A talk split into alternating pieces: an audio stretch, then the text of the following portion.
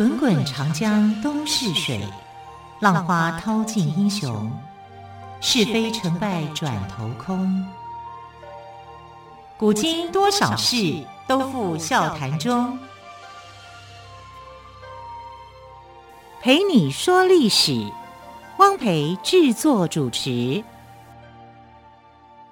欢迎朋友们收听今天的《陪你说历史》节目，我是汪培。同样再次为朋友们邀请到历史专栏作家于远炫老师来到我们节目当中。老师好，主持人好，听众朋友大家好。好，老师，我们之前都谈到搬家的故事哦，对，搬了好几次家的故事。对，好，那么今天呢，好像要讲的是。耿恭的故事，我们对耿恭这个人稍微有点陌生。耿呢，就是忠心耿耿，忠心耿耿的耿；恭呢，就恭敬的恭。对，耿恭他有什么样特别的故事呢？值得我们跟大家做介绍的。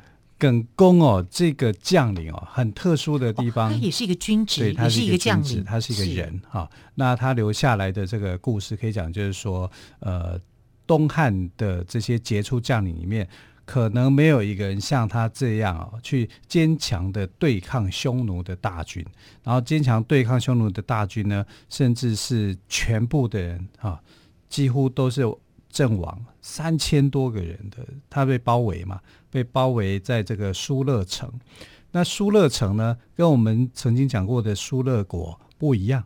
哦，疏勒城跟疏勒国是不一样的，不一样的，它不是属于疏勒国啊。疏勒国是这个古代来讲，它是属于伊朗人所建立的。如果我们要查它的人种，是古伊朗人所建立的一个国家，在我们现在的新疆这个地区。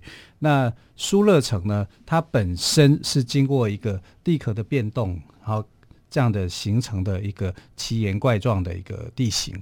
然后呃，他们在这个匈奴人哦，就是从这个城里面啊去做了一些的变化，有很多的，好像城堡啊什么样的一个设计，一个防御的设计，所以等于它是既天然又有人工这样混合的一个呃一个城啊，一个防御的城。那它跟疏勒国没有关系啊，所以疏勒城不等于疏勒国啊，所以首先要说明的，因为我们有前头有讲了疏勒国的一个故事嘛。但是呢，他跟抗击匈奴就很有关联。那时候抗击匈奴的人叫耿恭。那我们先来讲耿恭哦，他的这个呃来历好了哈。耿恭呢，就是东汉的时候的名将耿弇的弟弟，叫耿广，他是耿广的儿子。哇，牵拖很多，因为耿广比较没有那么出名，耿弇比较出名。但是耿弇好像有很多人不知道，嗯、他到底是是谁？何方神圣？到底是何方神圣啊？因为我必须要讲，就是说东汉的这些将领哦，没有像这个三国时代的将领是受大家欢迎啊，然后彼此熟悉了，熟悉的啊。他是这个刘秀的云台二十八将里面的当中排名第四的。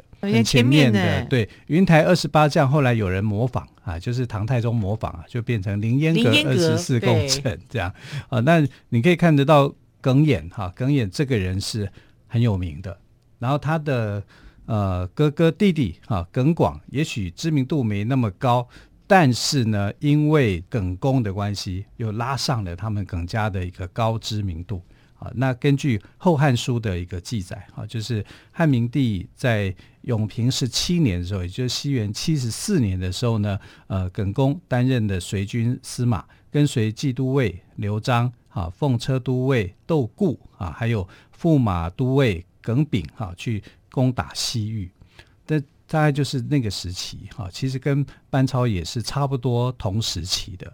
但那个时候他死守疏勒城啊，所引发的这种震撼，在当代可能这个是淹没的啊，就是说对没有注意到它的一个重要性。可是到后代来说呢，对这一段的这个呃奋奋勇抗抗击这个匈奴的过程啊，是觉得非常的壮烈的，因为他几乎所有的人都死光。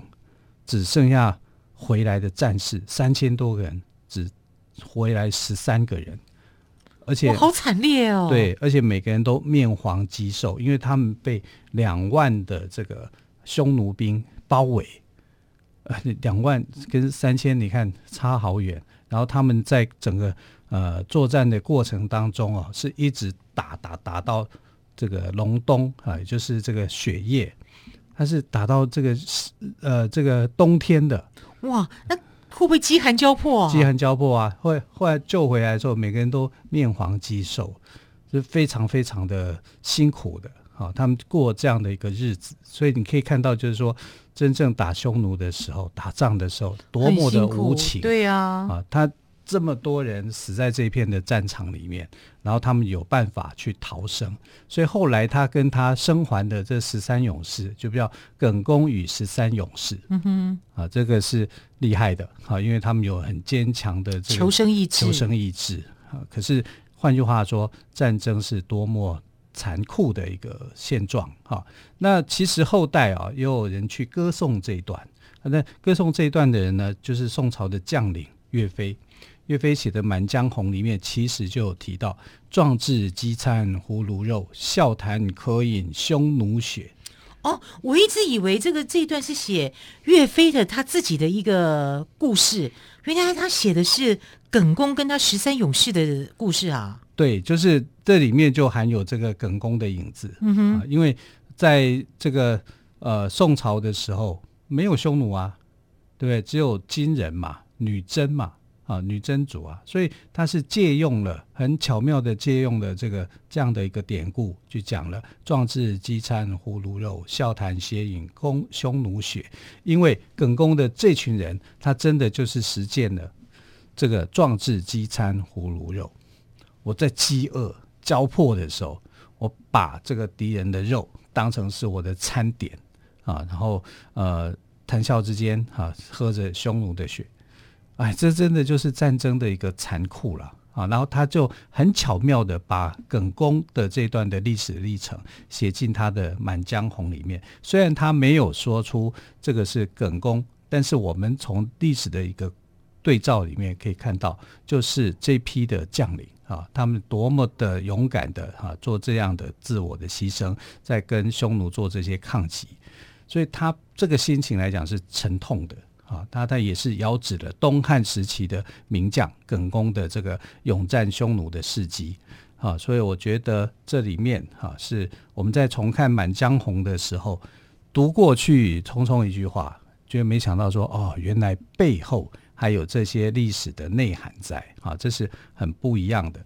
那我们来看哦，就是他在这个汉汉朝的东汉的时间点哈，他。呃，在打北匈奴的时候啊，跟着一群人去打啊。那汉朝是这样，我东汉我我率领大军去打你的时候，你当然会躲起来，对不对？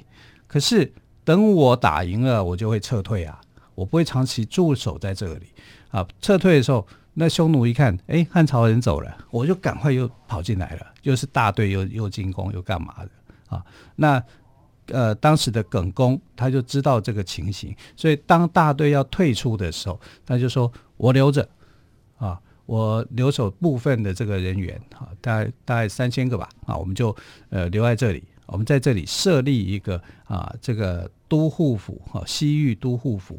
那西域都护府当时的呃都护并不是耿恭，哈、啊，是由一个叫陈穆的，啊，他来当担任这个呃重要的一个负责人。”那耿恭呢，跟另外一个将领叫关宠啊，就分别成为了呃虚己校尉这样子啊，的一个校尉的一个名称啦啊。那不管怎么样呢，他们是驻扎在车师后王部，车师是一个呃国家的一个名字啊。车师国的这个金浦城跟前王部的柳中城啊，金浦城跟柳中城这两个城市啊，他们跟疏勒国没有关联啊，只是是疏勒城。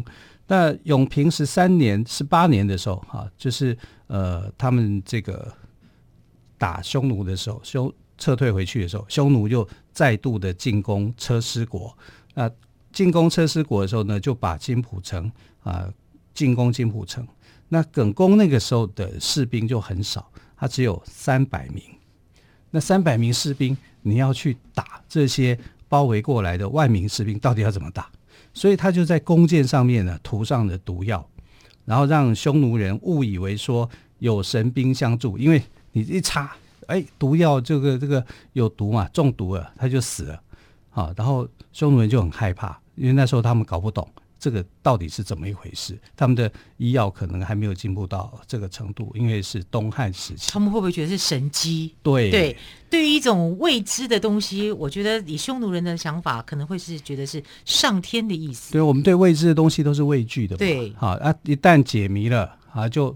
啊，就了解，就了解了，解锁了哈、嗯，解锁了以后就知道说这也没什么了不起啊，大概就是这样子啊。所以那个时候呢，呃，他们就以为耿恭哈三百名士兵可是有神相助，所以即便他们人多，他们害怕啊，所以他们就这个呃被打退了，就撤退金虎城，然后就呃后来这个呃他就移防到啊，耿恭就移防到有水源的这个疏勒啊。除了在这个地方，在新疆的奇台县这个地方，好去去屯城，去抵挡匈奴。哎，果然这个北匈奴啊，联合投降的车师国，兵力超过两三万人，要打耿恭。然后匈奴人就想，那你们已经移到有水源的地方。我要打你的话，我就要断绝你的水源啊、嗯！所以他就把这个建水给断绝，要让疏勒城成为一个没有水可以用、嗯、没有粮食可以吃的地方。耿恭呢，就跟这些三百名的士兵守着孤城，那没有地方吃，没有东西吃，怎么办呢？他就煮弓箭的铠甲，因为铠甲是毛皮去做的。啊，不管是哪种啊，牛皮也好，就这样当做是食物来吃，并且在疏勒城里面去取井水。啊，去挖掘井水，看有没有井水可以用。他们面临到水源断缺的问题，这种最可怕。对，你水都没得喝，实在太可怕了。而且他们吃的这个东西哦，主弓箭铠甲的皮革当食物吃，也令人吃饱吗？对呀、啊，也令人很心疼哎，对，听了心都揪起来了。好，更多关于耿公跟他的部署的故事哦，我想我们稍后先请远迅老师来告诉我们喽。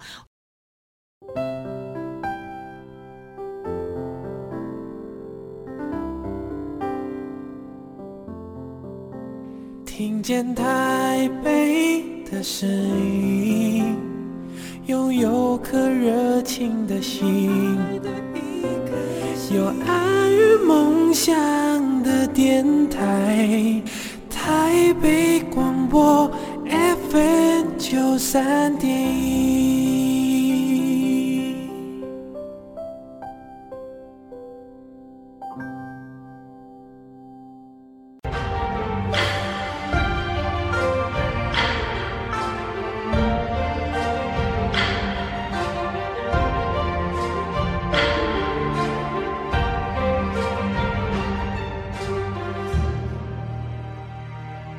这里是台北广播电台陪你说历史节目，我是汪培。今天我们特别来宾于远勋老师跟我们谈到的是耿恭死守疏勒城的故事哦。那么也谈到了宋朝将领岳飞的《满江红》，提到的“壮志饥餐胡虏肉，笑谈渴饮匈奴血”。那么这段词句呢，不只是书写岳飞抗击金人的心情，也遥指东汉时期名将耿恭的勇战匈奴。老师，那。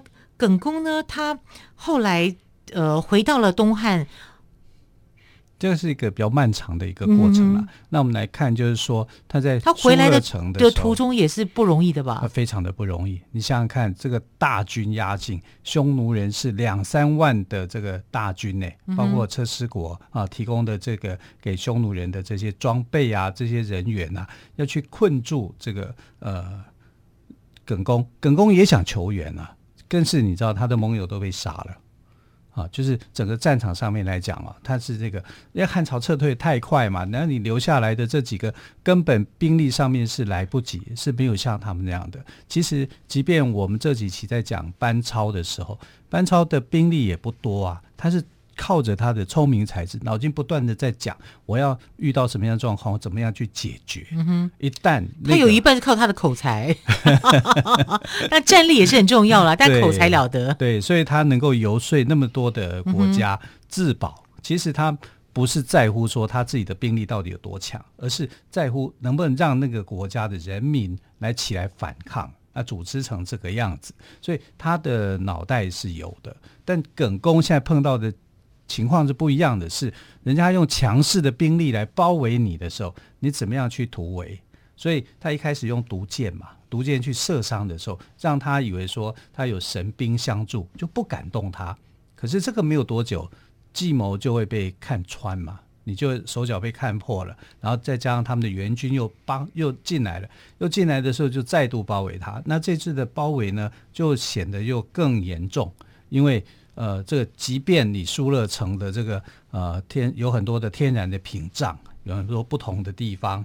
可能它就是呃易守难攻的地方，但是你也撑不了那么久，那么多人哈，你这所以他就是一到有水源地方时，人家就想到你一定是想要去找水源，他把这个水源给切断，让你没水可喝。但没有水可喝的时候怎么办？你就要想办法找到水啊！你看像这个汉朝时期、东汉末年、三国时代，曹操去打乌孙的时候，哈，就是。也是碰到没水喝的情形啊，所以他用什么望梅止渴？麻烦你们去想着，你们前方有一片梅子林，哎，口水就有。听说是真的有作用，可是我自己曾经试试看，好像 我要闻到那个味道才行。每个人不一样。对，但是他不是曹操啊，曹操是他的后期啊，很后期了，对不对？好，那耿恭这时候想到是什么呢？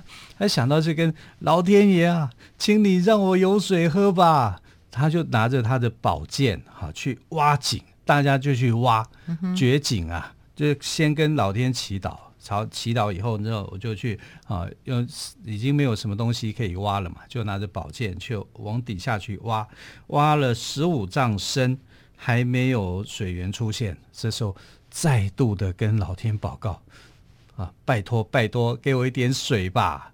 结果呢？在这个缺水的情况之下，他又把他的剑给插下去，哦，一插下去，水源就冒出来了。哇，真的不屈不挠哎！对，不屈不挠。可是你在这样的地方，你真的你只能这样做，就不能够屈服。所以，对老师，我用四个字来形容当时的那个耿公：绝处逢生。嗯、对，真的对就是绝处逢生。没有水太可怕了，所以后来人家就把这个行为叫做耿公拜井。哦，耿公拜井，他在井边这样祷告就对了。对，祷告，因为那个井是挖出来的，嗯、他必须要跟老天讲说：“我已经挖了十五丈了，我已经挖得这么深了，就差那么一点点，你能不能保佑我挖出点水？我底下的人快渴死了啊！”就真的就挖到了啊！挖到了水源以后呢，他就想说。诶，你你你这些人不是在讲说我们没水喝吗？你会断绝我的水源，然后把我们渴死吗？他就要他的这些部下一桶一桶的水往外泼，已经都没有水了，然后自己喝还来不及了，还把水往外泼。其实他是做给他们看，哦、我没有缺水。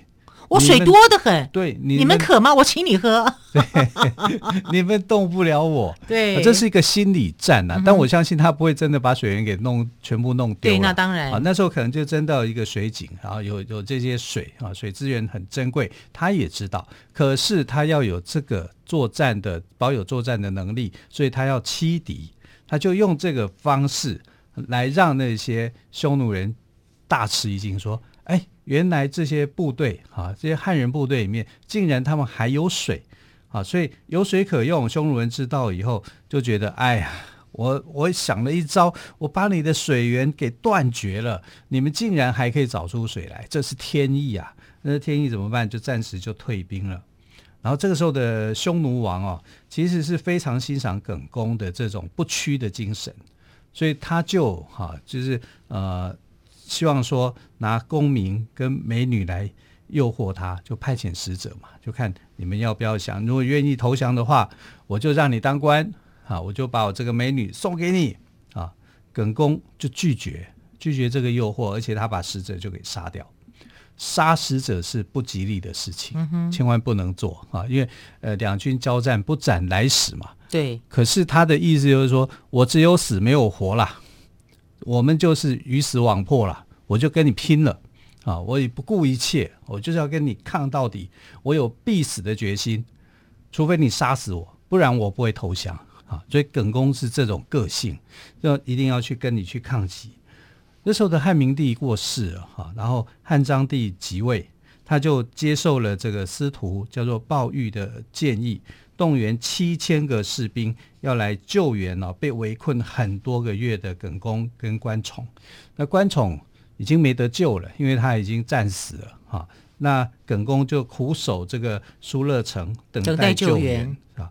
那援兵啊要救救援的时候呢，他还以为是匈奴士兵打过来，哈，因为七千人啊，七千人这个是有吓阻能力的哈，至少在救援行动上面会让匈奴不敢呃下手去做这些什么事情的。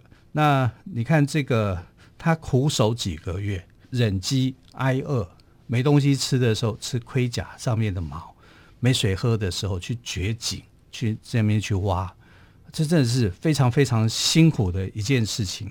那个时候啊。来救援他的是耿恭的部署，叫做范枪。